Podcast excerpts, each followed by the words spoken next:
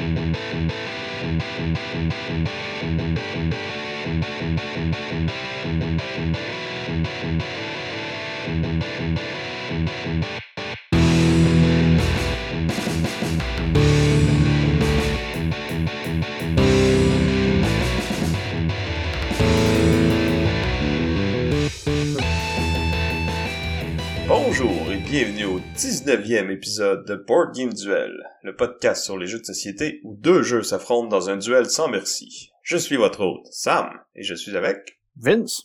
Aujourd'hui, notre thématique, c'est les jeux de 2012. Donc, on fait un voyage dans le passé, très lointain, d'il y a 10 ans déjà. Et on vous parle de nos jeux préférés de cette année-là. Et de mon côté, j'avais parlé du jeu Keyflower. Et toi, Vincent? Moi, je vais parler du jeu Terra Mystica. Mais ça, ça va être pour plus tard dans l'émission, parce que avant tout, on va vous parler des jeux qu'on a joués cette semaine et non il y a 10 ans. Mais il y en a qu'on aurait pu jouer il y a 10 ans dans certains ces jeux-là. Aussi.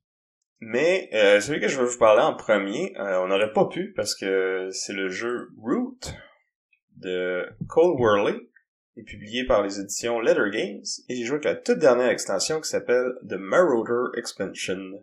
Donc, euh, Root, pour ceux qui connaissent pas, c'est un jeu qui euh, est un peu euh, trompeur. Ça a l'air d'un petit jeu tout cute avec des créatures de la forêt, mais dans le fond, c'est un, c'est un jeu de bataille où on se backstab puis qu'on essaye de prendre le contrôle total de la forêt.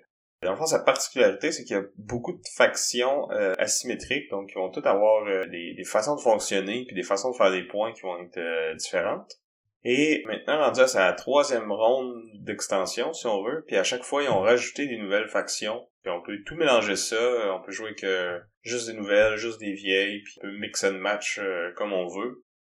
Avec plus ou moins des bons résultats, là. Il y a, y a certaines factions qui vont avoir euh, des rôles plus définis, puis on, ça en prend au moins une, mettons, qui est une grosse armée. Pas, trois qui sont plus similaires, mettons. Fait que c'est équilibré, mais pas parfaitement, non. Ouais, mais tu sais, ça peut marcher, mais mettons qu'il va y avoir des games qui vont être plus fun que d'autres, dépendant du nombre de joueurs puis des, des factions qu'on qu'on va choisir. Moi, je l'ai pas essayé, en fait, mais j'ai eu beaucoup de, de, de bons échos euh, par rapport à Root, justement du fait que il y a beaucoup de variabilité, c'est ça, quand tu joues une faction ou une autre, parce que les mécaniques sont assez différentes. Ouais, c'est ça, dans le jeu de base, mettons, il y avait quatre factions, t'avais les, les marquis de chats, qui sont comme euh, l'armée dominante en ce moment euh, de la forêt, fait que les autres, ils vont commencer la partie, ils vont avoir euh, au moins une troupe partout sur le board. Dans le fond, le board, c'est comme une, une map de, de la petite forêt. Puis euh, t'as des clairières qui sont euh, les territoires qu'on qu'on va essayer de se battre euh, pour contrôler. Euh, fait que les chats, ils commencent avec beaucoup de présence partout. Puis eux autres, leur game, c'est vraiment de comme construire des bâtiments. Puis c'est quasiment jouer un euro. Là. Tu, tu construis des bâtiments, tu fais des points avec ça, tu d'optimiser ta production de ressources ta production d'armée, puis tu peux aller euh, utiliser ta grosse armée pour euh, tabasser les adversaires qui, qui deviennent un peu trop euh, dérangeants. Après ça, de l'autre côté, t'as la dynastie des herriers, qui est comme les oiseaux qui, eux, euh, régnaient sur la forêt avant que les chats arrivent, puis qui sont en train de comme comploter pour euh, avoir leur revanche. Avec eux, tu vas plus jouer comme un jeu de, de programmation. Fait que tu vas... Parce que dans le fond, il y a un truc qui est commun à toutes les factions, c'est qu'on va utiliser des cartes. Donc, il y a un deck de cartes qui a quatre couleurs, si on veut. Il y a trois de ces couleurs-là qui, se retrouvent sur le board. Ch- Chacune des clairières, dans le fond, va être associée à une de ces couleurs-là. Fait que t'as comme, ben, c'est des couleurs, là, mais en fait, c'est des animaux, là. T'as des lapins, des renards, puis des, euh, des souris. Les oiseaux, eux, ils vont utiliser ces cartes-là pour, dans le fond, déterminer les actions qu'ils vont vouloir faire. Fait que à chaque tour, tu vas ajouter une carte à ton décret, qui est comme ta proclamation de qu'est-ce que tu veux faire euh, avec ton ta nation de d'oiseaux. Fait que là, au premier tour, tu vas avoir deux ou trois cartes là-dedans. Fait que ça va dire, mettons, euh, construire un bâtiment sur une clairière euh, lapin. Bats-toi dans une clairière renard. Ou déplace-toi, dé- déplace tes troupes vers une clairière euh, souris. Puis t'as aussi des cartes qui sont euh, des cartes oiseaux, en fait, qui sont comme des, des jokers. Donc, qui peuvent compter pour n'importe lequel euh, des sous. Fait que si tu mets comme euh, recruter des armées dans oiseaux, ben tu peux les recruter n'importe où, puis tu vas être correct. Là, au fur et à mesure que la partie va avancer, ton décret, il va augmenter tant que t'es capable de faire toutes les actions qui sont dedans. Fait que dès que t'arrives à un point où ce que t'as fait des promesses à ta population puis t'es pas capable de les remplir, ben là, il y a comme une révolte qui se passe puis là, ton gouvernement, il tombe. Fait que tout ton décret s'enlève. Tu vas perdre des points, euh, dépendamment de combien de cartes oiseaux qu'il y avait dedans. Puis là, tu vas être obligé de te choisir un nouveau leader puis de recommencer avec un nouveau décret qui va se remettre à grossir. Fait que c'est comme faut que tu planifies tes affaires, mais les autres ils savent exactement qu'est-ce que tu vas vouloir faire, moins les actions que tu vas rajouter à chaque tour. Fait qu'ils peuvent te mettre des bâtons dans les roues pour s'assurer que ton, ton gouvernement y plante, tu sais. Mm. C'est d'essayer de gérer ça puis que ces tours-là, tu perds pas trop de points puis tu sois capable d'en faire un peu pareil parce que ça, dans le fond, plus ils vont mettre de bâtiments sur, le board, plus ils vont faire de points, tout simplement. Une autre faction, c'est la Woodland Alliance, donc l'Alliance de la forêt. Qui, eux, c'est comme euh, une espèce de guérilla, là, fait que c'est des... Euh, une alliance de plein de petits animaux qui sont tous mis ensemble, puis tu tu vas comme essayer de mettre de l'influence sur le board pour inciter des révoltes, puis là, quand t'as assez de cartes, puis t'es capable de comme wiper tous les ennemis d'une clairière puis faire popper des, des armées là, mais tu commences sur le board puis t'as presque rien, puis tu comme tu, vas aller grappiller petit à petit avec ton réseau d'espions, si on veut, là, comme augmenter ton influence dans, dans la forêt, puis essayer de, de choisir ton bon moment pour sortir ton armée, puis euh, aller libérer toutes les petites créatures euh, de la forêt. Puis la dernière faction, c'est le vagabond, qui est un espèce de raton laveur qui fait juste se promener, euh, aller ramasser des objets, parce que tout le monde peut comme crafter des, objets, c'est une façon de faire des points avec les cartes. Puis lui, il fait juste se promener, puis venir t'acheter tes objets, il se promène, il peut tabasser un peu le monde, puis il fait sa petite affaire. C'est comme un aventurier qui, qui est dans la forêt, puis qui a pas vraiment d'affiliation avec cette guerre-là, puis qui, qui fait son petit bonhomme de chemin. Dans le fond, tout ce beau monde-là, eh, c'est une course pour être le premier qui va faire 30 points. Puis t'as des façons comme plus communes de faire des points, comme crafter des objets, justement, que ça, c'est avec les cartes, c'est tout le monde, ça marche un peu de la même façon. Les ressources que tu dépenses pour crafter sont, sont pas pareilles d'une faction à l'autre, mais le nombre de points que ça te donne est, le même pour tout le monde. Mais c'est ça, mais après ça, autour de ça, t'as toutes les façons différentes, toutes les factions qui ont des façons de jouer différentes, qui te donnent aussi, j'imagine, plus de points si t'es capable de vraiment euh, profiter de, Ouais, c'est ça, tu sais, comme le vagabond, mettons, il va y avoir des quêtes qu'il va vouloir faire, puis plus il en fait de, la même façon, euh, parce que ces quêtes, ils sont reliés aux trois, aux trois sous, puis ça, ça lui demande d'avoir d'être dans une clairière d'un type puis d'avoir un certain nombre d'objets. Le plus il y a d'objets, plus il y a d'action, puis plus que c'est facile pour lui de faire des quêtes, donc de faire des points. Euh, c'est ça, les les chats, ils vont mettre beaucoup de buildings, puis plus ils ont de buildings sur la map, plus ils vont faire de points à chaque tour.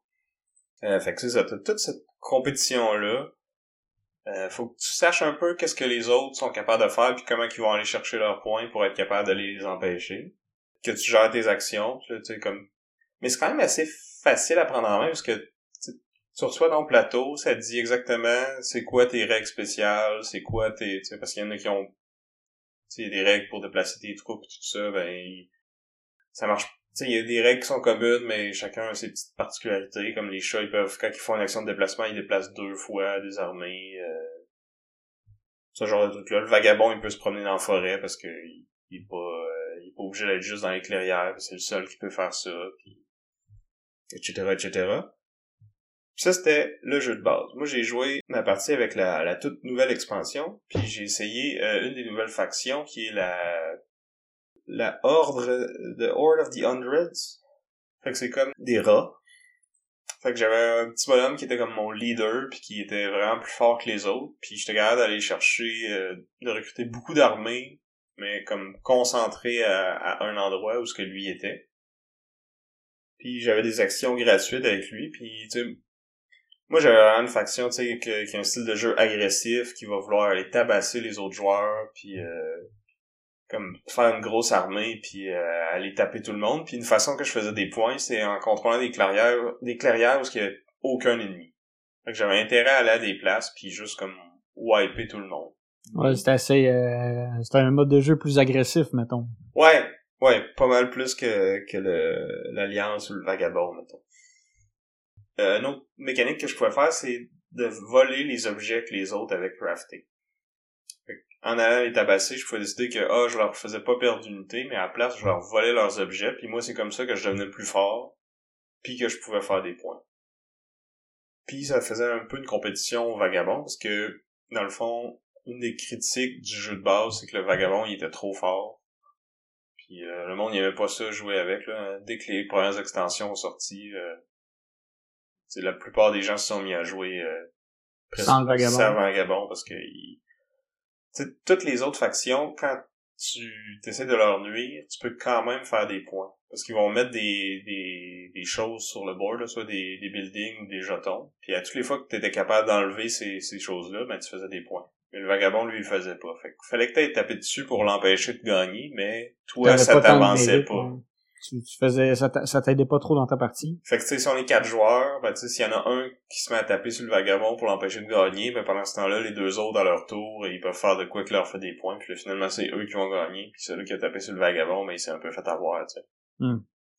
Ouais, puis vu que euh, comme t'as dit, tu sais, lui, son focus, c'est vraiment les, les objets, puis il fait sa, sa, sa propre game, là. il a l'air d'avoir moins d'interaction avec les autres.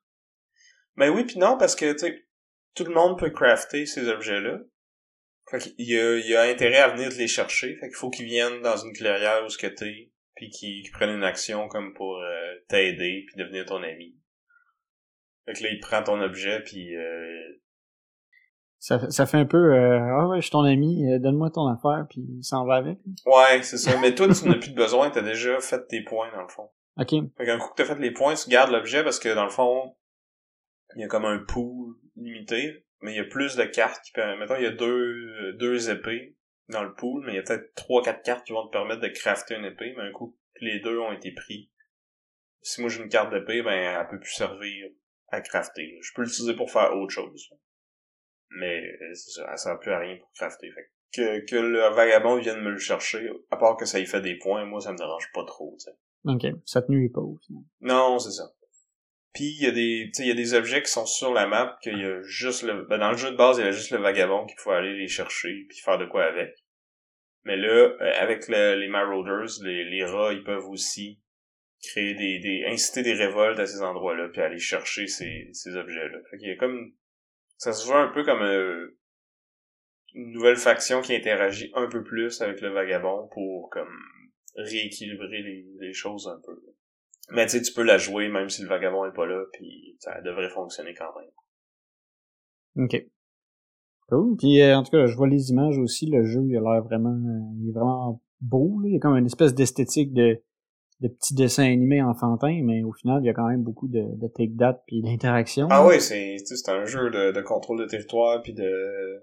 il se fait souvent comparer au Coin Game, qui est les euh, Counter Insurgency qui sont comme des, des gros jeux de guerre historiques là. T'en as un qui s'appelle Cuba Libre que justement tu t'as comme les quatre factions à Cuba euh, le gouvernement les révolutionnaires les, les criminels pis tout ça pis qui ont toutes leurs façons différentes de gagner dans le fond. Fait que ça se veut un peu inspiré de ce style de jeu là mais simplifié puis avec un une thématique un, peu look cute pour comme taper l'œil un peu plus. Oui, c'est ça, ça fait plus grand public, mettons. C'est plus euh, plus intéressant pour certains, peut-être. Puis tant mieux, parce que moi, c'est le genre de jeu que j'aime, puis qui, est, qui est pas tout le temps populaire, les jeux de, de combat, puis de, de... Ouais, là où il y a beaucoup de... c'est ça, de... D'agression. Puis ouais, tu tapes dessus, puis que... Mais celui-là, tu sais, au final, c'est ça, mais quand tu le regardes, il a pas l'air de ça, fait que tu vas peut-être l'essayer, puis finalement, tu vas te rendre compte que ce genre de jeu-là, c'est le fun, tu sais. Puis il y a quand même des... Tu sais, il y a des factions qui sont plus agressives que d'autres, justement, d'autres qui sont plus plus passives ou juste qui ont un petit côté plus euro de gestion de ressources ou de, de programmation, de gestion de main, euh, qui ont ces côtés-là vont être un peu plus importants. Donc, euh, tout le monde peut y trouver son compte. Donc voilà pour euh, Root de Cole Worley et Letter Games. Moi de mon côté, j'ai récemment joué à Istanbul, en fait avec toi Sam. Donc, Istanbul, euh, c'est un jeu où on est un... Chaque joueur est un marchand à Istanbul. Et son objectif, dans le fond, c'est d'accumuler euh, des pierres précieuses pour faire valoir le fait qu'il est le meilleur marchand. Les joueurs vont déplacer leurs marchands à travers la ville pour effectuer différentes actions. La ville d'Istanbul est constituée d'un plateau de 4 par 4 cartes. J'ai dit bien 4 par 4 cartes. c'est pas facile à dire, ça. Mais bon, qui sont en fait différents endroits de la ville. Donc, on a des mosquées, on a des marchands, on a un fabricant de charrettes, on a une prison, on a une fontaine. Puis on se déplace à travers ça en faisant différentes actions. Euh, une petite twist euh, du jeu qui est assez intéressante, c'est qu'en fait, notre personnage, notre marchand, en fait, c'est, il vient avec des assistants, puis ils font une espèce de, de tour de, de jetons couronné par notre marchand principal. Puis quand on se déplace d'un endroit à l'autre, il faut laisser un de nos assistants en chemin. Fait que notre pile de... de... Vous voyez pas, là, mais Vince est en train de mimer avec ses mains comment qu'il laisse ses petits euh, assistants en chemin. ouais, ça, ça m'aide. Je le dis parce que sinon, tu sais, les auditeurs ne sauront pas que tu fais ça. Non, c'est vrai. Ça m'aide dans, dans mon explication parce que ça, tu, ta, ta, pile va rapetisser d'une case à l'autre en laissant, à force que tu avances parce que tu laisses ton, euh, ton assistant en chemin. Puis quand on arrive à un point où euh, on n'a plus d'assistant, notre marchand est obligé de s'arrêter. Il peut, pas faire l'action. Par la suite, quand on commence à manquer d'assistants parce qu'on est trop loin, on peut après ça reconstruire euh, notre pile d'assistants en faisant le chemin inverse. Fait qu'on a cette espèce de, de, d'aller-retour qu'il faut souvent effectuer en se promenant dans la ville. Puis on a aussi une case qui nous permet de rapatrier tous euh, tous nos assistants en dessous de notre pile puis de repartir à zéro puis se redéplacer où on veut. C'est un jeu où euh, ça va être beaucoup, c'est ça, ça va être beaucoup du commerce, la gestion de ressources. Et c'est, c'est aussi une course en fait. Ouais. Parce que le but du jeu, c'est le premier d'être à, 6 points. Puis on a comme deux, trois façons de faire ces points-là. Fait qu'il faut optimiser nos actions pour arriver à 6 avant les autres joueurs parce que dès que quelqu'un arrive à 6, la partie est finie, puis c'est ça. Puis à ça aussi, il y a un, comme tu dis, il y a un aspect course, mais aussi c'est que la façon de faire des points va souvent aller en, devenant de plus en plus difficile. Comme euh, entre autres, on a un endroit où euh, il faut aller acheter, dans le fond, un, rubis. Le premier rubis coûte un montant X. Le deuxième rubis va coûter plus cher. Le troisième rubis qui va être acheté encore plus cher. c'est ça, fait que ça augmente toujours. Fait qu'on en a un, c'est les rubis coûtent plus cher en argent. Il y en a un où il faut fournir des ressources pour en prendre un. Puis on a deux positions qui sont euh, spéciales aussi, c'est les, les mosquées où on peut aller débloquer des habilités spéciales. Puis le premier joueur à aller débloquer cette habilité-là va avoir à payer moins cher que le, que le second. Qui va payer moins cher que le troisième, qui va payer moins cher que le quatrième? Fait qu'il y a aussi cet incitatif-là à aller chercher ces, euh, ces actions-là euh, le plus rapidement possible. On a aussi des, des petites cartes, dans le fond, qui sont des, des actions bonus qu'on va pouvoir faire pendant la partie qui vont nous permettre soit de se déplacer plus, de rester au même endroit et de refaire la même action, ce qu'on peut pas faire normalement, ou euh, il y en a des vraiment bonnes qui nous permettent de, si on a assez de ressources, de rejouer deux fois à l'endroit où ce qu'on peut acheter un rubis, soit avec de l'argent ou avec des ressources. Donc, ça permet de faire comme un tour surprise. Tu sais, tout le monde arrive en fin de partie, on est à 3, 4 rubis, on se dit, ah, tu sais, 4, il n'y a pas de danger que la partie finisse tout de suite, mais là, bam, j'ai full d'argent, fait que je joue cette carte-là, j'achète deux rubis, puis je me fais un partie, puis là, personne ne vu venir, puis tout le monde est comme Ah! J'avais déjà prévu tout mon chemin, puis là, fini. Fait que c'est ça. C'est un jeu, euh, c'est un jeu bien intéressant parce que t'as aussi un, un système d'amélioration. Tu sais, au début, on commence, on a, on a une petite charrette qui peut accumuler un certain montant de, de ressources. On peut l'améliorer pour avoir plus de ressources on peut utiliser ces ressources-là, c'est ça, soit pour acheter euh, des points plus tard, ou on peut l'utiliser aussi pour tout simplement les vendre, faire plus d'argent. Fait qu'il y a plein de... Tout est un peu interrelié, tout permet de se transformer un peu en tout. Ouais, puis c'est un jeu qui est, qui est pas compliqué, là, c'est Gateway Plus qui appelle, là. fait que peut-être pas le premier joueur, le premier jeu qu'on montre à quelqu'un qui, qui connaît pas les jeux de société, mais le, le step-up juste après, là. Euh, mais qui a quand même des, des décisions intéressantes pour euh, ceux qui ont plus d'expérience euh, avec les jeux de société, disons. Puis si on veut augmenter la complexité, il y a deux extensions qui existent. moi, je les ai pas essayées, mais j'ai entendu beaucoup de bien, donc je serais, je serais bien curieux de, de pouvoir le faire. Puis aussi, même dans le jeu de base, des petits variants qu'on peut rajouter, donc la façon qu'on place notre plateau.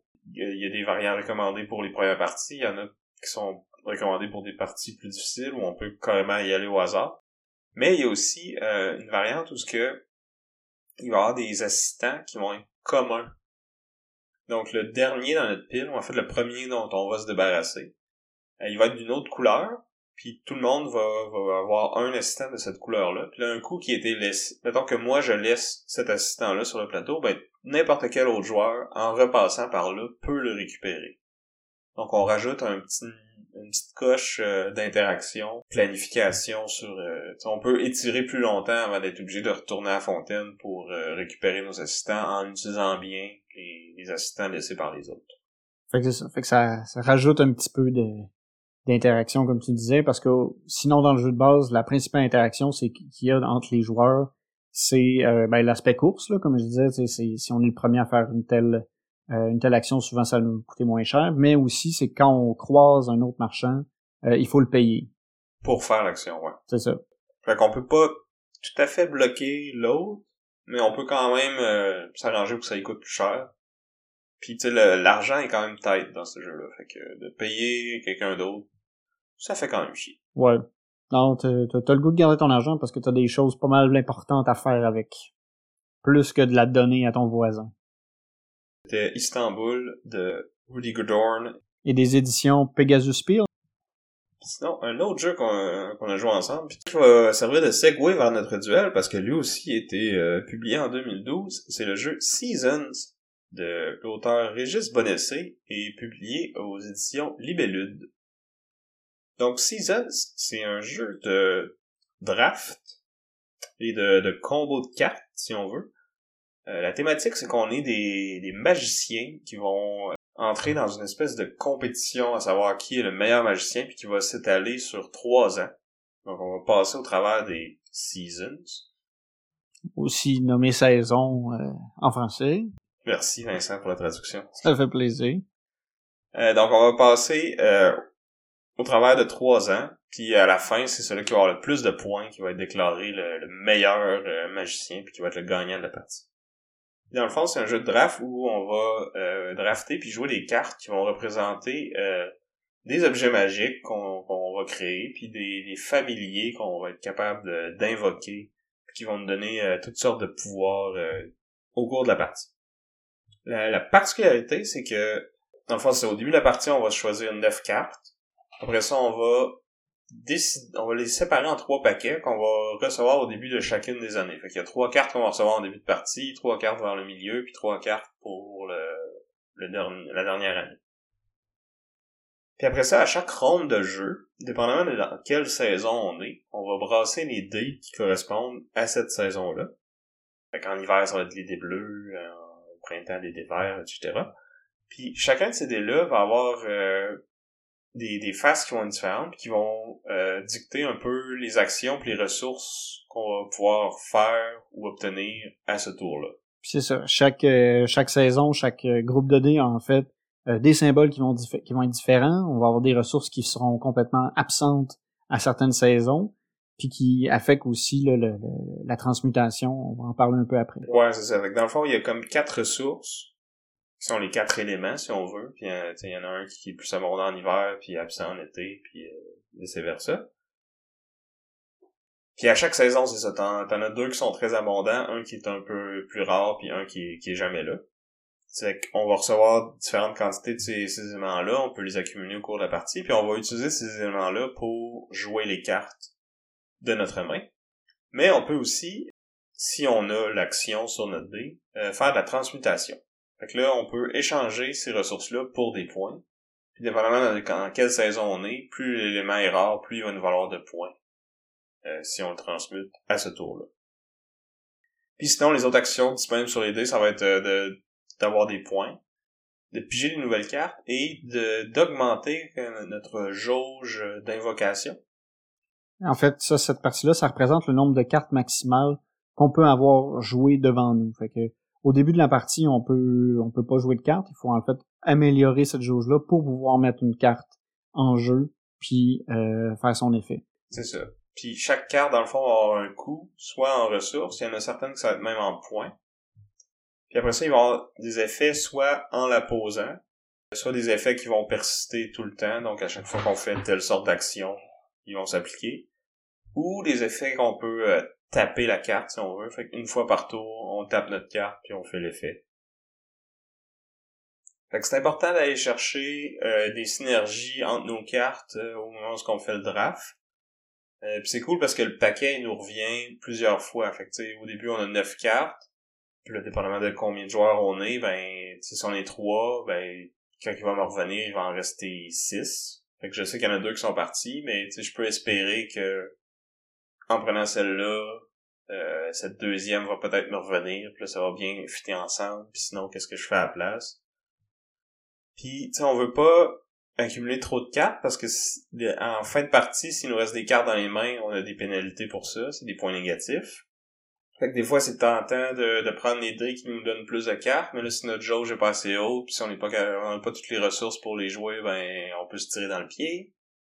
Parlant de perte de points, on a aussi euh, en cours de partie l'occasion d'utiliser des pouvoirs euh, à une utilisation unique, euh, mais au coût de points. Euh, entre autres, si admettons on est on est mal pris, on peut échanger des ressources d'une couleur pour des ressources d'une autre couleur. On peut faire une transmutation qui nous donne plus de revenus. Si on vient vraiment pas à bout d'augmenter notre puissance d'inconvocation, on peut la faire. Fait qu'on a quand même euh, des options si on, si on est vraiment euh, vraiment mal pris.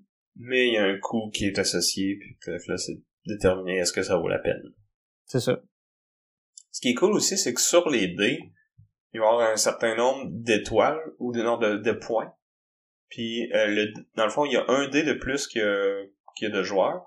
Puis le dé qui reste, il va y avoir soit un, deux ou trois points dessus. Puis ça, ça va déterminer de de combien de cases avance le, marqueur de la partie. Fait que les saisons ont pas tout le temps la même durée. C'est comme dans Game of Thrones. Des fois, t'as des, des, des hivers qui finissent plus tu vas avoir au moins un tour par saison, mais tu peux avoir des saisons où tu vas rester vraiment dedans juste un tour. Puis d'autres fois, ça va être trois fois, dépendamment de qu'est-ce que les joueurs choisissent. Fait que t'as comme un...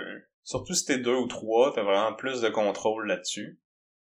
Fait que c'est ça, le, tempo est un peu dicté par les choix des joueurs. Fait que si tu vois que t'es en avance, ben tu peux favoriser les dés qui vont permettre que la saison avance plus vite. Puis à l'inverse, si tu vois que t'es en retard et que t'as besoin de temps pour jouer toutes tes cartes, ben va peut-être prendre un dé qui est moins pertinent niveau ressources, mais qui va faire qu'on va rester euh, l'automne euh, un tour de plus, tu sais. Fait que c'est ça, tu sais, les, les moments importants, c'est vraiment de choisir les bons dés au bon moment, puis aussi le draft. Le draft, en fait, il y a vraiment des conséquences critiques sur le reste de la partie parce que c'est t'auras pas beaucoup plus de cartes que ces cartes-là, tu sais. Non. Ben, ça dépend de parce qu'il y, a des cartes qui permettent d'en piger d'autres, puis d'en donner aux autres même. Ouais, mais c'est pas non plus euh, ça qui arrive le plus souvent. sais souvent, tu t'as tes neuf, puis des fois, c'est difficile de même toutes les placer. Ouais. je suis d'accord avec toi, moi, c'est ma principale critique du jeu, c'est que 70% de tes points que, que tu vas faire, ça va se décider au draft. Puis c'est ça qui, tu sais, ça prend 5 minutes, puis la partie va durer peut-être 45 minutes, une heure? À peu près, ouais. Puis c'est ça, puis tu sais, ce, ce 5 minutes-là est vraiment critique pour l'ensemble de la partie. C'est ça. Fait c'est un peu tough quand c'est ta première partie si tu joues avec des joueurs qui ont déjà joué. Euh, tu sais, dans le setup de départ, il, il recommande euh, comme des decks préconstruits. Tu fais même pas de draft. Fait que tu sais, oui, c'est, c'est plus facile pour apprendre à jouer, mais en même temps, tu sais, comme on dit, le fun du jeu puis la, stratégie, elle se fait au draft plus que sur ta sélection de dés après. c'est comme une expérience diluée un peu, si on veut. Ouais, parce que tu sais, le, fun, c'est justement, c'est de se dire Ah ben j'ai ces cartes-là qui synergisent bien entre eux autres.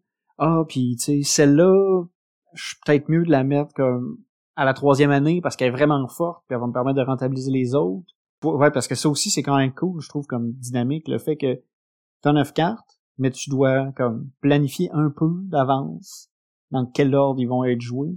Ouais, en fonction des pouvoirs qu'ils te donnent, en fonction des ressources qu'ils coûtent.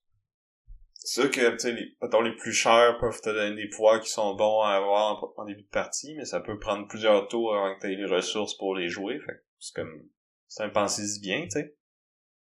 Puis t'as beaucoup de cartes aussi euh, qui font de l'interaction euh, entre les joueurs. Ça, c'est cool, c'est des cartes qui vont faire que euh, quand il y a telle action, bon ben moi je fais des points, vous autres vous en perdez, euh, vous reprenez vos cartes dans vos mains, euh, des trucs comme ça. Il y a vraiment beaucoup d'interactions entre les joueurs via les cartes. Ouais, puis via tu sais ce que tu repêches comme dés aussi, tu peux t'arranger pour laisser un des dés que tu sais que l'adversaire a pas besoin ou même si pour toi c'est peut-être pas le, le deal le plus optimal, mais il est encore moins optimal.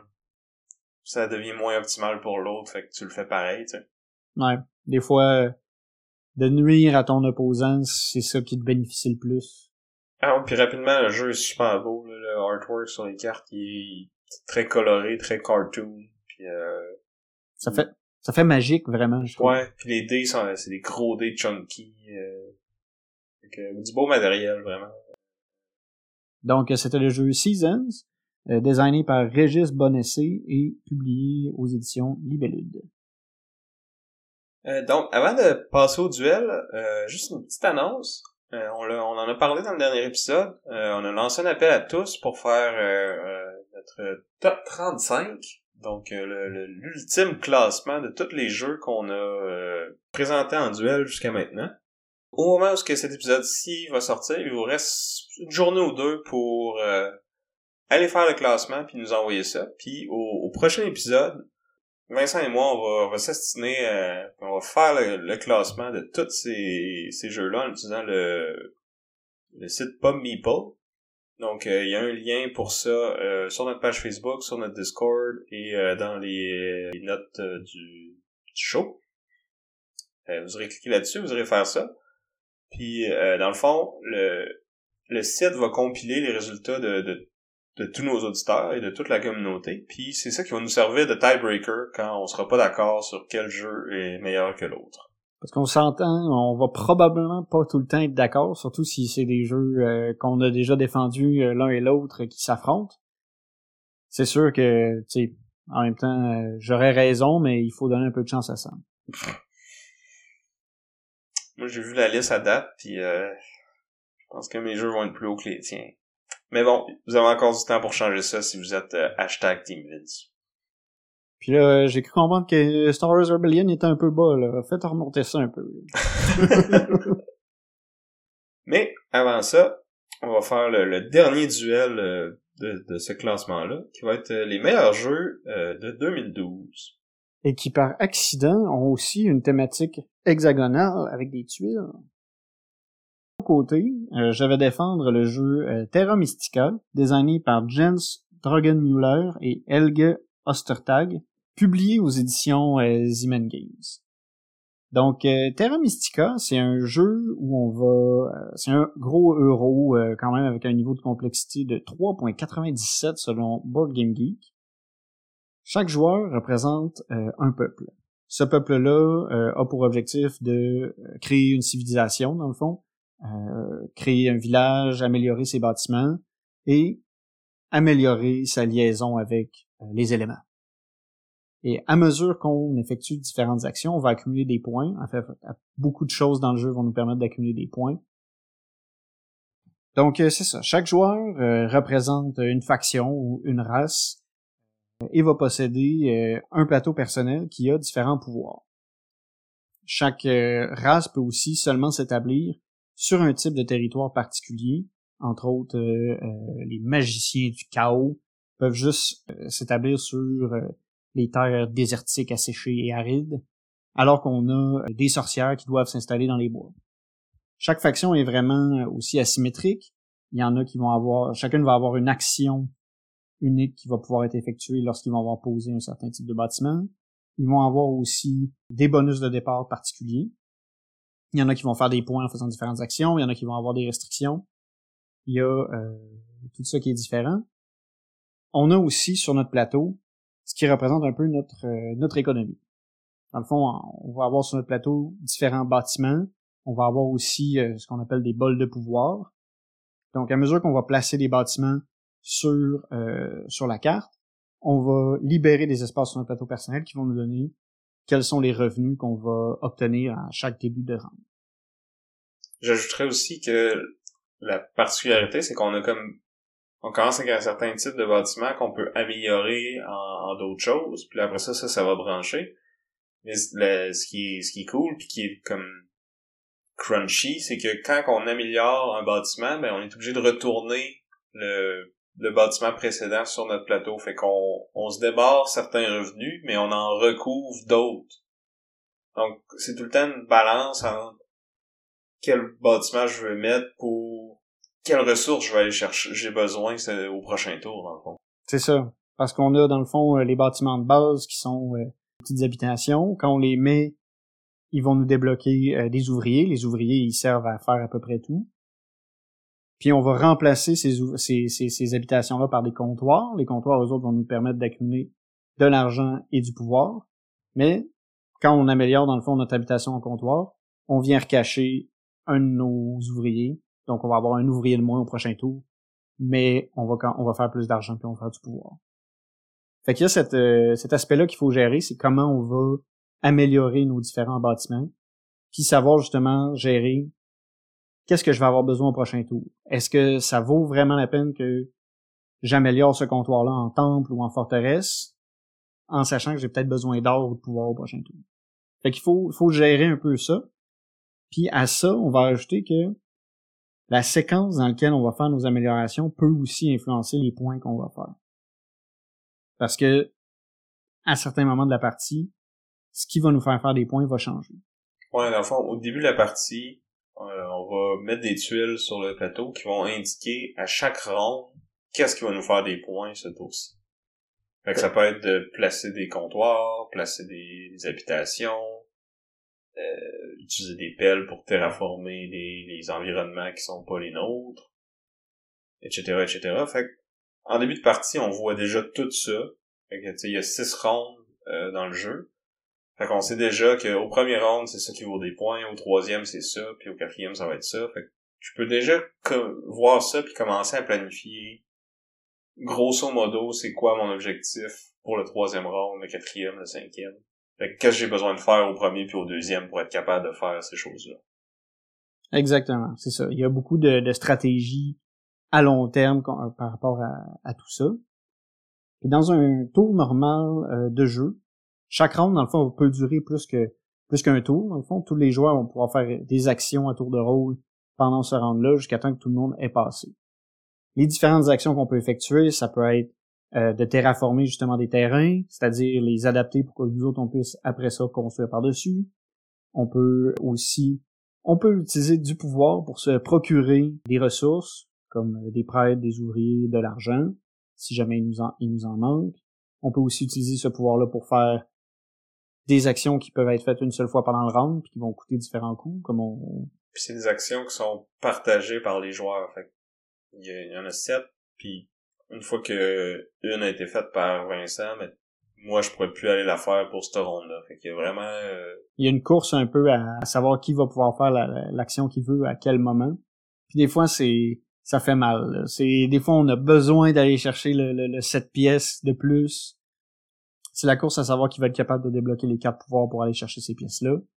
Fait qu'il y a un peu de question de timing, puis qu'il faut un peu voir où les autres vont, vont s'enligner, planifier nos, actions du round. Puis en plus, l'ordre du tour est déterminé par qui a fait le plus d'actions ou le moins d'actions au tour précédent. Fait que la personne qui a passé en premier, donc qui a fait le moins d'actions, c'est elle qui va jouer en premier au tour suivant. Fait oui, tu peux perdre un peu de, momentum pendant un round en faisant un peu moins d'action que les autres, mais si t'es le premier au prochain, ben tu sais que tu vas avoir l'action bonus pour aller chercher les 7 pièces d'or, puis que personne va pouvoir te l'enlever, fait que tu vas pouvoir avoir un méga gros tour au round suivant. Fait encore une fois, beaucoup de considérations à long terme, de, de tempo, puis de, de gestion de ressources, puis de quand est-ce les dépenser, quand est-ce faire des bursts pour aller chercher euh, le plus de points possible.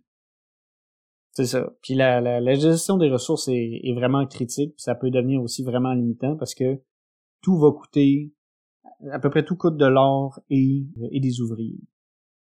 À ça, on ajoute aussi la piste des éléments. La piste des éléments, c'est une des façons d'aller chercher du pouvoir qui nous permet de faire les actions qu'on a parlé tantôt. Mais c'est aussi euh, une autre façon de faire des points en fin de partie si on a plus d'affinité avec les différents éléments, on va faire plus de points. En fait, là, c'est un jeu de, de, positionnement. Celui qui est le premier fait plus de points, le deuxième en fait un peu moins, le troisième en fait moins encore.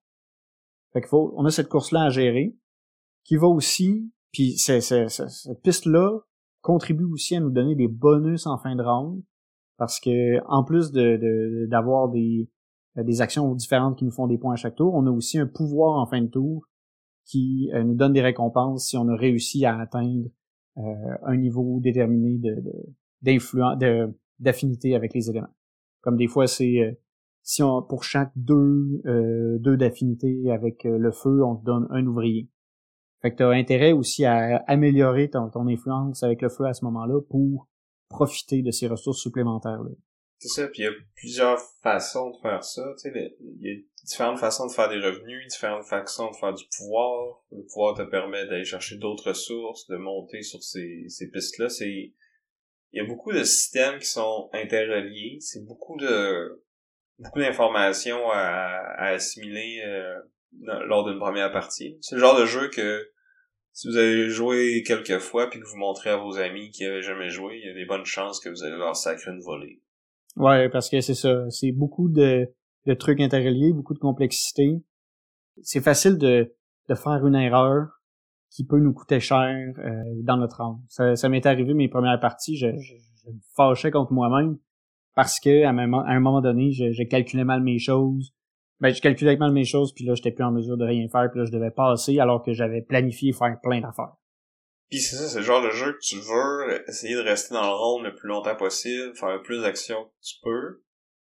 Et des fois, ça vaut la peine de passer plus vite parce que on n'a pas parlé encore, mais on a des bonus qui nous suivent à chaque ronde. Il y a des tuiles qu'on qu'on sélectionne, puis là, d'un ronde à l'autre, ça va changer. Fait que là, des fois, il y en a une qui est vraiment bonne, on va absolument l'avoir, ben il faut passer en premier, mais là, on va faire moins d'actions. là, est-ce que Vincent va encore faire deux, trois actions? Je sais pas. Ça vaut-il la peine que je passe tout de suite? Ah! Ah ouais, non, non, c'est, c'est, c'est difficile. C'est, c'est drôle parce que, tu sais, six rounds, je trouve c'est court, mais ça demande vraiment un gros focus puis une grosse analyse de la situation. Ça fait qu'on fait beaucoup de tours dans un même round, là.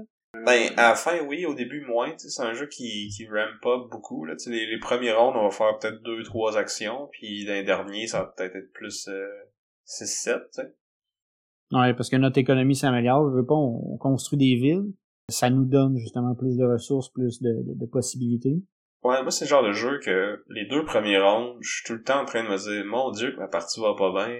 J'ai l'impression que j'ai j'ai rien fait puis que ça, ça me prend trop de temps avant de partir que je serais pas capable de de performer puis finalement ben comme 4 5 e round je suis comme ah ok non je me suis bien seté up puis je me je me rattrape à ce moment-là mais c'est ça en début de partie j'ai tout le temps l'impression que ma game va pas bien puis que cette faction là c'est celle que j'aime pas finalement parce qu'il y a quand même 14 factions dans le jeu qui sont toutes assez uniques et assez euh, différentes. Ils ont toutes leurs leur petites particularités. Fait que de jouer une versus l'autre, le jeu reste pas mal le même, mais ça va plus influencer la stratégie qu'on va essayer de suivre pour gagner. Parce qu'il y en a qui vont réussir plus facilement à faire certains types d'actions, si on veut. C'est ça, tu sais, il y a chacune des, des, races a vraiment sa, force puis euh, son petit moment de où ils vont vraiment briller à travers la partie puis il faut pouvoir profiter de ce moment-là ou aller chercher l'action limitante rapidement. Tu sais, moi, j'avais à un moment, j'avais des les, géants. Les géants, il y avait une particularité, c'est que pour terraformer n'importe quel territoire, ça me coûtait juste, ça me coûtait deux pelles. Mais les pelles, ça coûte cher en début de partie. Ça, ça coûte cher de façon générale, à part quand tu les améliores. Mais moi, j'avais l'opportunité de pouvoir me débloquer une action supplémentaire qui était de prendre deux pelles directement puis le faire. Fait que moi, j'avais vraiment intérêt à pousser vers ça, alors que quelqu'un d'autre peut avoir une habilité qui est intéressante, mais peut-être moins critique à toute la stratégie. Ouais, ben je te dirais que la plupart des, des races vont avoir intérêt à aller chercher leur forteresse rapidement puis à débloquer leur, leur habilité de plus. Parce que c'est une action de plus que tu peux faire par tour, souvent. Ou, tu sais, ça va être beaucoup de revenus à chaque tour, justement. Fait que plus vite tu le fais, plus tu vas pouvoir en profiter. Ouais, puis celle-là, une fois qu'elle est mise aussi, c'est qu'il n'y a pas, y a pas d'amélioration supplémentaire. Tu l'as, c'est, c'est permanent sur, euh, sur le plateau, ça bouge plus. C'est ça. Je pense qu'on a fait le tour, c'est ça. C'est un jeu qui, qui peut quand même être complexe, mais qui est vraiment le fun. Puis comme, comme Sam, tu disais, j'aime beaucoup l'évolution du jeu. Euh, ah, il y a peut-être un truc qu'on n'a pas trop parlé aussi, c'est que on, on, va se partager tout un le même plateau, dans le fond. Euh, la Terra Mystica comme telle. Le positionnement de nos bâtiments va aussi avoir un impact sur la partie parce que à chaque fois que quelqu'un euh, construit ou améliore un bâtiment, ses voisins peuvent payer des points pour accumuler du pouvoir, puis pouvoir utiliser ce pouvoir-là. Pas... Ouais, c'est ça, ça donne des ressources. Tu, tu, payes des points pour avoir des ressources pour pouvoir faire plus d'actions. Fait que là, tu, tu veux pas trop t'installer proche des autres pour pas qu'ils puissent faire ça, mais en même temps, si toi t'es proche, tu peux profiter de leurs améliorations. Aussi, puis il y a certains bâtiments qui coûtent moins cher à être améliorés si on est voisins des autres. Mais en même temps, quand t'es à côté, ben l'autre il peut aller chercher les territoires que tu voulais peut-être. Fait que tu sais, c'est beaucoup de choses à considérer puis à balancer. Euh. Puis à ça, on ajoute que sur la carte des rivières, qui par défaut ne peuvent pas être traversées, pour pouvoir les traverser, il faut soit acheter des ponts avec du pouvoir ou améliorer des bateaux pour faire de la navigation. Il y a vraiment plein de dimensions à ce jeu-là. Comme on a dit, c'est pas un jeu qui est peut-être très évident la première fois. En fait, euh, je conseille toujours de jouer peut-être deux games deux trois games avant de de considérer qu'on a une chance de gagner contre quelqu'un. Ouais, ben à moins que tout le monde soit soit débutant. Ouais.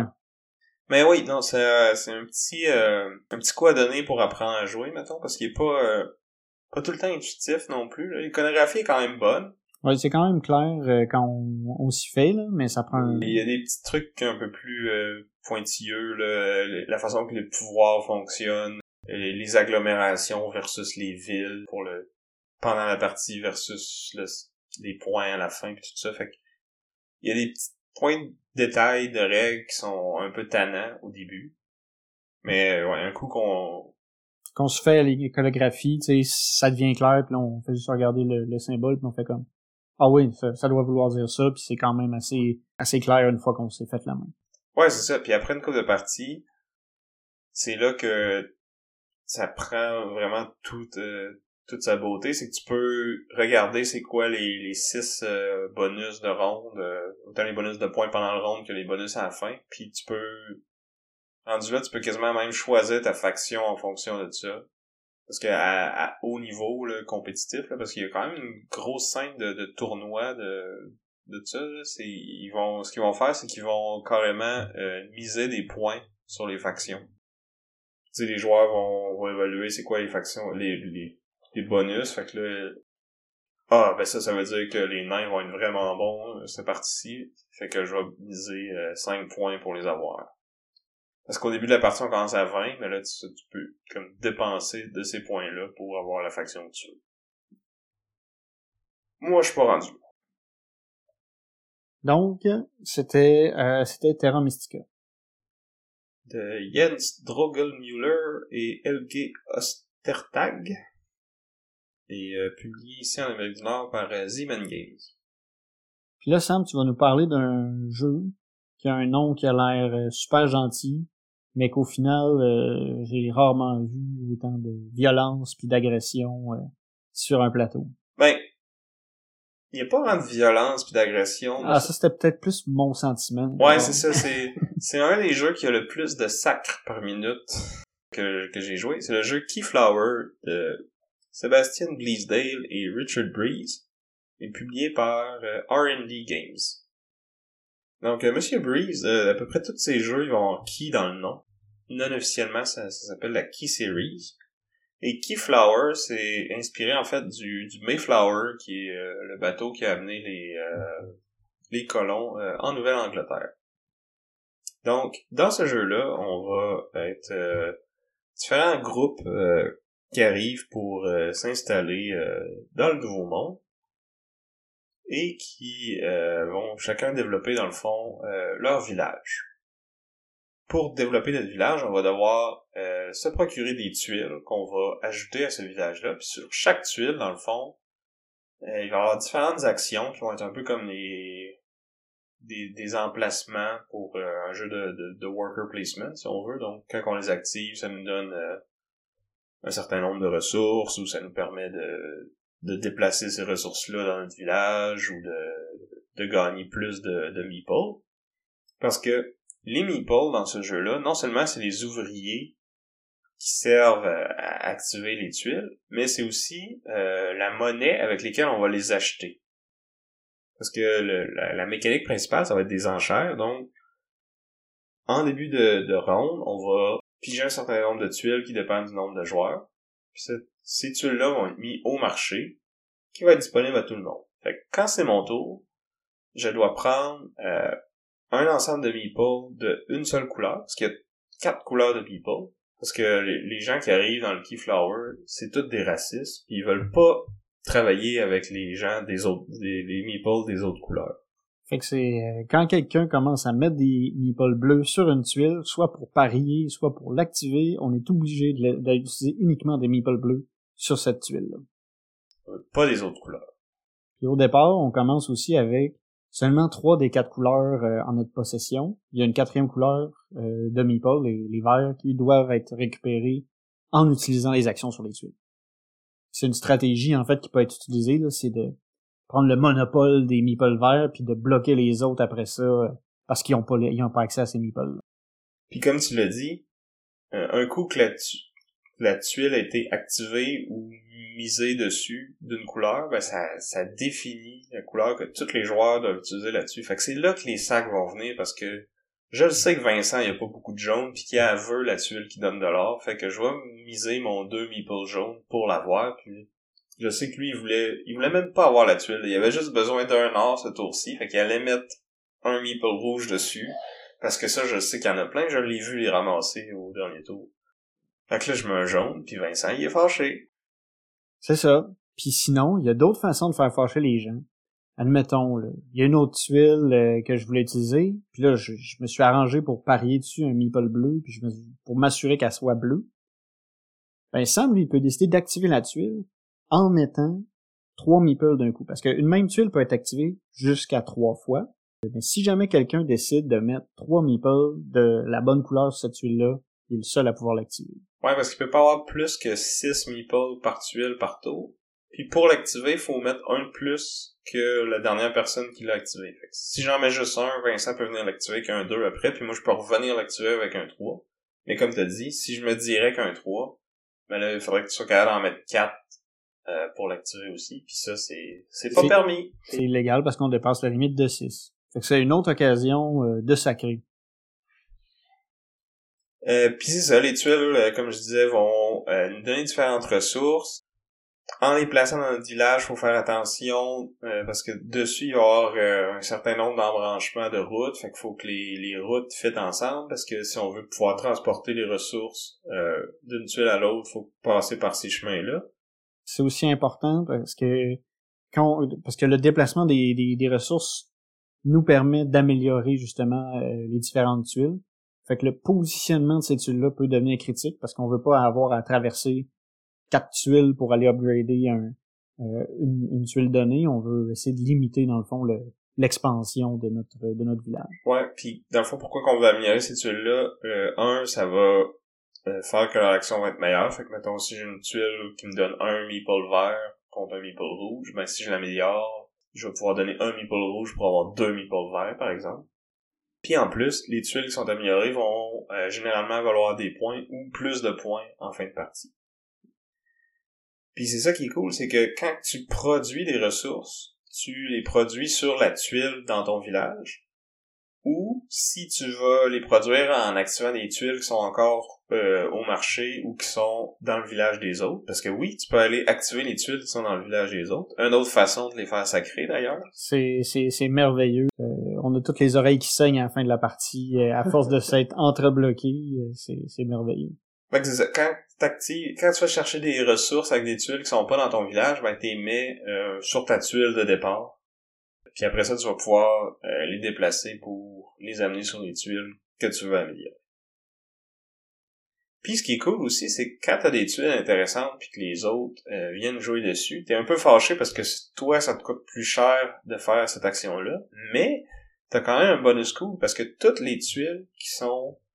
Euh, dans le fond, toutes les meeples qui sont sur les tuiles dans ton village ou sur les tuiles que t'as gagnées aux enchères vont aller dans ta réserve pour le round suivant. Fait que tu vas avoir beaucoup plus de meeples, plus d'options pour euh, activer des tuiles ou euh, acheter des tuiles euh, aux enchères. Ça, c'est, c'est ça, comme on disait, c'est, c'est super important d'avoir une bonne diversité puis une bonne quantité de, de meeples, parce que c'est ça qui nous permet de faire des actions puis de racheter au tour d'après. D'avoir les, les tuiles sexy dans son village, c'est, c'est un truc qui peut être important. De un, parce que aussi quand nous autres on les active, ben dans le fond, c'est des meeples qu'on qu'on perd pas, qu'on qu'on reprend dans notre main. Puis c'est une façon aussi un peu de récupérer les meeples de nos euh, de nos opposants. Dernière twist, c'est que en début de partie, on va chacun recevoir trois tuiles euh, de scoring, si on veut, euh, qui vont être euh, celles qui vont être disponibles pour dans le, marché au dernier round. Mais on en reçoit trois en début de partie. On va savoir c'est quoi les possibilités qui donnent des points. Puis ces, ces tuiles-là, ça va être... Euh, tu sais, il y en a une, c'est la, la Kitty Droll qui va donner juste 12 points straight pipe comme ça. Il y en a d'autres que ça va donner un point par... Euh, Cinq ressources ou... Ouais, ou euh, par meeple d'une couleur, ou par set de trois couleurs de meeple dessus, etc., etc. Donc, différentes façons de faire des points. Mais ces tuiles-là seront pas nécessairement à nous, puis ils seront pas nécessairement tout en jeu non plus. Quand ça arrive au dernier round, on va choisir d'en mettre une, deux ou trois aux enchères. Puis tout le monde va avoir accès à ça. Fait si j'ai bien joué, je vais m'être arrangé pour accumuler les ressources qui me permettent de faire des points avec mes tuiles à moi. Sauf qu'il faut que je m'assure de gagner aux enchères pour pouvoir aller faire ces points-là, parce que ça se peut que Vincent, lui, justement, il fait son monopole de Meeple vert, puis que c'est lui qui est le premier à jouer au dernier tour, puis qui met un, qui commence en bidant en vert sur euh, la tuile que je voulais. Puis là, moi, j'en ai pas de Meeple vert, fait que je suis mal pris, puis je sacre encore. Eh oui, ça finit tout le temps comme ça. Mais c'est agréable quand même, là, tu veux dire... Euh, oui, c'est un jeu qui est frustrant, mais frustrant de manière ludique, si on veut. Là. Ouais, puis on sait qu'on se fait faire des coups sales, mais c'est vraiment plaisant aussi de faire le coup sale, tu sais, d'arriver dans le village à Sam puis de faire comme ah, c'est moi qui va choisir la couleur de cette tuile là, puis c'est ça. C'est ça, on dirait que c'est pas autant agressif qu'un gros jeu de bataille, euh, tu sais, qu'on se rentre dedans puis qu'on s'enlève des armées puis qu'on se vole des territoires. Là, c'est plus comme ben j'utilise tes affaires avant toi, fait que ça va te coûter plus cher, puis peut-être que tu vas être obligé de payer d'une façon que t'avais pas prévu. Fait que ouais, c'est que c'est c'est c'est très interactif, mais c'est pas du take that, c'est juste du on se bloque, on impose nos règles, c'est parce que tu sais c'est pas activement contre l'autre joueur, c'est ben pas tout à fait, mais presque, tu sais. Ouais, c'est ça, c'est fait que ça sera pas le c'est pas le genre de jeu pour tout le monde, tout le monde, mais c'est ceux qui aiment pas ça justement euh, attaquer les autres, peut-être que ça va plus leur plaire ce genre de jeu-là, de ce genre d'interaction-là, qui est pas tout à fait euh, des couteaux dans le dos, mais pas loin, tu sais. Ouais. C'est ça, tu sais, c'est hautement interactif, puis c'est fâchant un peu. Il faut il faut se trouver des plans B, un peu tout le temps pendant la partie. Il faut être capable de... Ouais, tu sais, Terra Mystica, on parlait tantôt, tu vois les six tuiles du début, faut que tu te fasses grosso modo ta stratégie. Tu sais, oui, tu vas t'ajuster au fur et à mesure des rondes, vraiment de quels pouvoirs qui sont disponibles et tout ça. Celui-là, c'est vraiment plus réactif. Tu sais, oui, tu gardes en tête qu'en fin de partie, tu vas avoir besoin de meeple vert pour scorer des points. Mais tu sais, si t'es pas capable de, d'aller les chercher ces meeples verts là ben tu peux décider de tracher cette tuile là pas la mettre en jeu finalement puis mettre autre chose puis tu te revires de bord puis tu fais de ton mieux avec qu'est-ce que tu peux dans le fond. Ouais. Mais ce qui est intéressant c'est que tu peux justement pas juste profiter de ton board tu peux profiter du board des, des autres joueurs là, parce que tout est tout est aussi ouvert d'une certaine façon fait que t'as quand même euh, t'as quand même beaucoup d'options euh, en tout temps. Surtout en début de round quand il y a aucune tuile qui a été activée ou que personne n'a mis dans chasse aucune tuile, t'as as beaucoup de liberté en début de tour pour justement t'adapter à la situation. Oui, puis tu t'as des tuiles justement qui te permettent d'être premier euh, au tour suivant. Donc ça, peut être intéressant d'aller les chercher pour justement avoir cette liberté-là de, de dicter les couleurs sur les tuiles les plus importantes pour toi. Euh, ce qui est cool aussi, c'est que dans le fond, le jeu il vient avec euh, un certain nombre de tuiles, puis on les on les verra pas toutes à chaque partie. Fait que ça peut arriver qu'il y a des parties qu'on a beaucoup de tuiles qui nous permettent de faire des meeples verts, d'autres où il y en a aucune. J'ai joué une partie récemment euh, sur BGA où que c'est arrivé. Pendant toute la partie, il y a eu zéro façon de faire de, des meeples verts, donc il a fallu utiliser différentes stratégies pour aller chercher nos points, parce qu'on avait plus de ressources par contre, puis plus de, de mouvement de ces ressources-là, des, des choses comme ça. Donc euh, d'une partie à l'autre, ça va ça va varier. Puis le jeu se joue de 2 à 6. C'est quand même cool d'avoir un, gros éventail de, de, joueurs comme ça. À 2, il est quand même bien. Euh, même si on pourrait penser que ce genre de jeu-là, c'est. Clairement, il est plus fun à 3 ou 4, là, parce qu'il y a un peu plus de. D'interaction, plus de monde à aller, euh, à aller picosser. Ouais, c'est ça. À 6, euh, je recommanderais peut-être pas en personne, parce que là, ça, ça commence à être long avant que ton tour revienne, puis c'est assez euh, chaotique. Euh, mais tu sais, j'ai joué quand même quelques fois sur BGA aussi en tour par tour. Fait que là, qu'on soit 5 ou 6, ça, ça change pas grand chose. Fait que ça peut être cool à ces comptes plus haut là aussi. Euh. L'implémentation est quand même très bien faite. Euh. Il n'y a pas de undo malheureusement. Ouais, ça on s'en sauve pas là. Faut faire attention au clic. Ouais. Donc voilà, je pense que ça fait le tour pour Keyflower de Sébastien Bleasdale et Richard Breeze et publié par R&D Games. je pense que déjà, un, on, en a parlé un petit peu rapidement, mais un des points pour lesquels les deux jeux vont vraiment être très différents, c'est au niveau de l'interaction. Je pense qu'on va vraiment avoir... Euh, on va chercher des publics assez différents, tu sais, comme on a dit, Keyflower, le, niveau d'interaction entre les joueurs est, est extrêmement élevé. Ça peut devenir frustrant comme, tu disais, c'est pas avec tout le monde que tu peux jouer à ça parce que c'est pas tout le monde qui qui vont prendre plaisir à se faire bloquer ou qui vont prendre plaisir à, à bloquer les autres. Tu sais, des fois, c'est c'est moins euh, c'est moins la, la tasse de thé des gens. Alors que dans Terra Mystica, là, on est un peu plus, euh, on joue un peu plus notre partie. Oui, il y a de l'interaction, euh, mais c'est pas le l'aspect central. Tu sais, là, c'est vraiment plus, je fais ma partie, je sais qu'est-ce que je vais upgrader à tel moment, euh, je vais essayer d'aller chercher ça. C'est oui, on se fait bloquer une fois de temps en temps, mais c'est pas non plus, c'est pas ultra présent. Oui, mais tu sais, mettons qu'on a le spectre de jeux super interactifs puis jeux qui sont vraiment euh, solitaires en multijoueur. Tu sais, Keyflower, il est plus proche de, de l'extrême interactif, mais je trouve que Terra, il est pas vraiment il, est loin d'être à l'extrême de multijoueur solitaire. Il est plus comme dans le milieu du spec, si on veut, si on veut un peu plus côté... Euh, Individuel, mais oui, il y a quand même un peu d'intérêt. Parce que justement, tu à la course pour aller chercher les, les actions euh, qui coûtent du pouvoir, t'as euh, comment que tu vas... Tu peux couper les autres sur la carte en construisant avant eux puis bloquer l'endroit où ils voulaient aller. Fait que tu sais, c'est pas d'interaction directe comme dans Keyflower, mais elle, est là quand même. C'est pas... Euh, c'est ça, c'est pas du multijoueur solitaire. Ouais. Mais c'est ça. Mais souvent, euh, ben, en tout cas de mon expérience, moi ça m'arrive quand même souvent de me fâcher devant des jeux. Là. Dans Terra Mystica. toi, te fâcher pendant un jeu quand tu perds? Voyons, j'ai jamais vu ça. ben, à Terra Mystica, c'est plus contre moi que j'ai à me fâcher que à Keyflower, parce que là j'ai le goût de couper des têtes, euh, la, couper la tête des opposants. Fait que c'est euh, c'est un peu ça. Fait que Terra Mystica, il est peut-être plus accessible à ce niveau-là que Keyflower, mais en même temps, ça dépend de qu'est-ce que tu vas rechercher.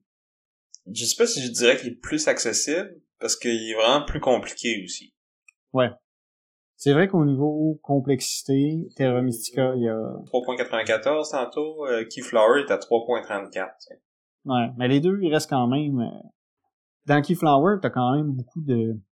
un peu de, de, de engine dans le sens où euh, des fois, tu vas aller activer une tuile pour aller chercher une ressource, pour aller activer l'autre tuile. Tu sais, t'as un peu ce, t'as, quand même un certain niveau de complexité. Oui, oui, oui, non, c'est pas, euh, c'est pas Istanbul, là, ou Seasons. Mais, je pense que Terra, il est quand même une coche au-dessus de Keyflower. il est comme pas facile au début, il est pas intuitif.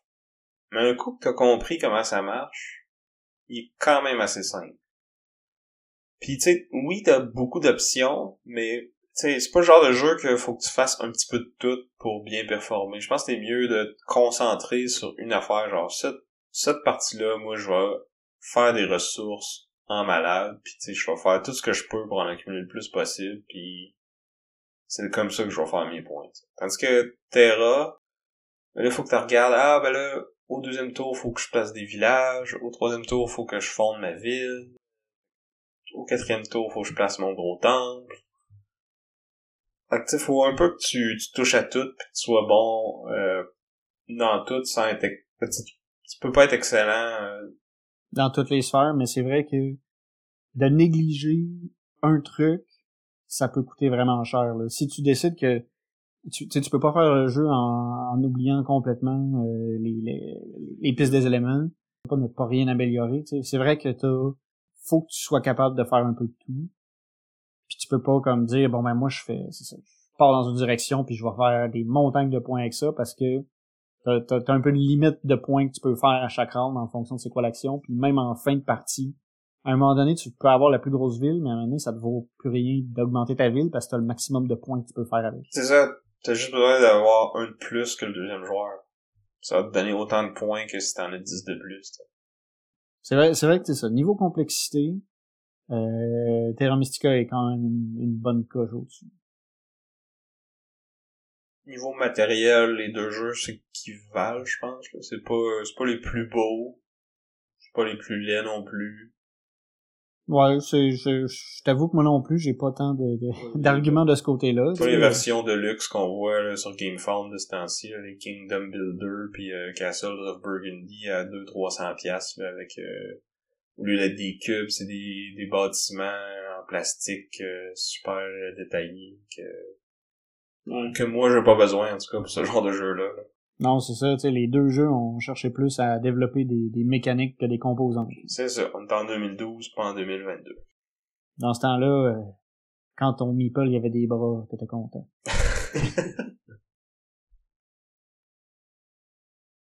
Puis euh, si vous voulez comparer, vous irez voir euh, sur Instagram, j'ai mis des, des photos des deux jeux.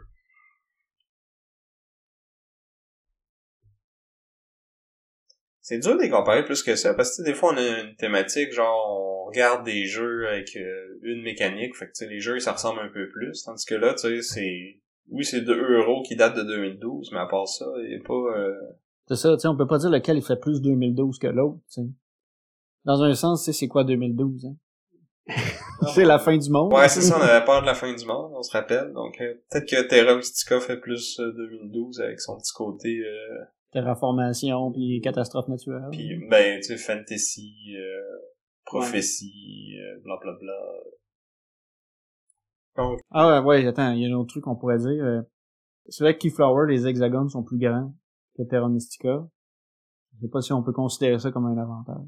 Ouais, pour notre duel, je pense que oui. Fait que sur ce, vous pouvez tous voter hashtag Team Sam et Keyflower. Ou hashtag Team Vince avec Terra Mystica faites ça sur euh, notre page Facebook, sur notre Instagram, sur notre Discord. Euh, il y a plusieurs personnes qui ont rejoint euh, dernièrement. c'est cool. Il y a un petit peu plus de vie là. bravo, continuez comme ça. on aime ça vous lire, on aime ça discuter de jeux avec vous autres là-dessus. De votre côté, quel est votre jeu préféré de 2012? Ouais, il y en a quand même beaucoup. fait qu'écrivez-nous gmail.com puis dites-nous c'est quoi votre préféré de cette année-là? On a même remercié aussi euh, Chrysalis pour notre euh, chanson thème. Et merci à vous de nous écouter et de nous soutenir. Oui. N'oubliez pas d'aller voir le Pub Meeple pour nous aider à départager euh, les jeux, en fond, histoire de me donner raison quand on sera pas d'accord. Puis, donnez-nous 5 étoiles sur votre plateforme de podcast préférée. Si, si vous pensez qu'on le mérite.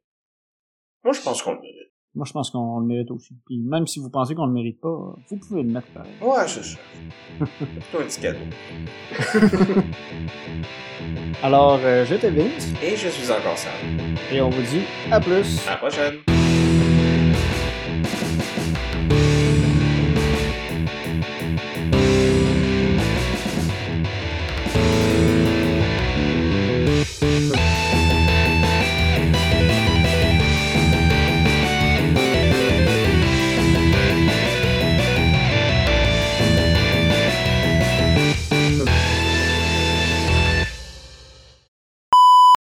La ville, en fait, est constituée d'un plateau de, de, de, quatre cartes, qui sont quatre, euh, de quatre, de, je recommence, de quatre, c'est un plateau 4 par 4 que je voulais dire, mais ça a mal sorti. 4 par 4 cartes. 4 4 par 4 cartes. Donc, euh, publié aussi par les éditions euh, Zeman Games euh, dans notre dans notre situation, dans notre cas, dans notre, situation. dans notre situation de cas hypothétique.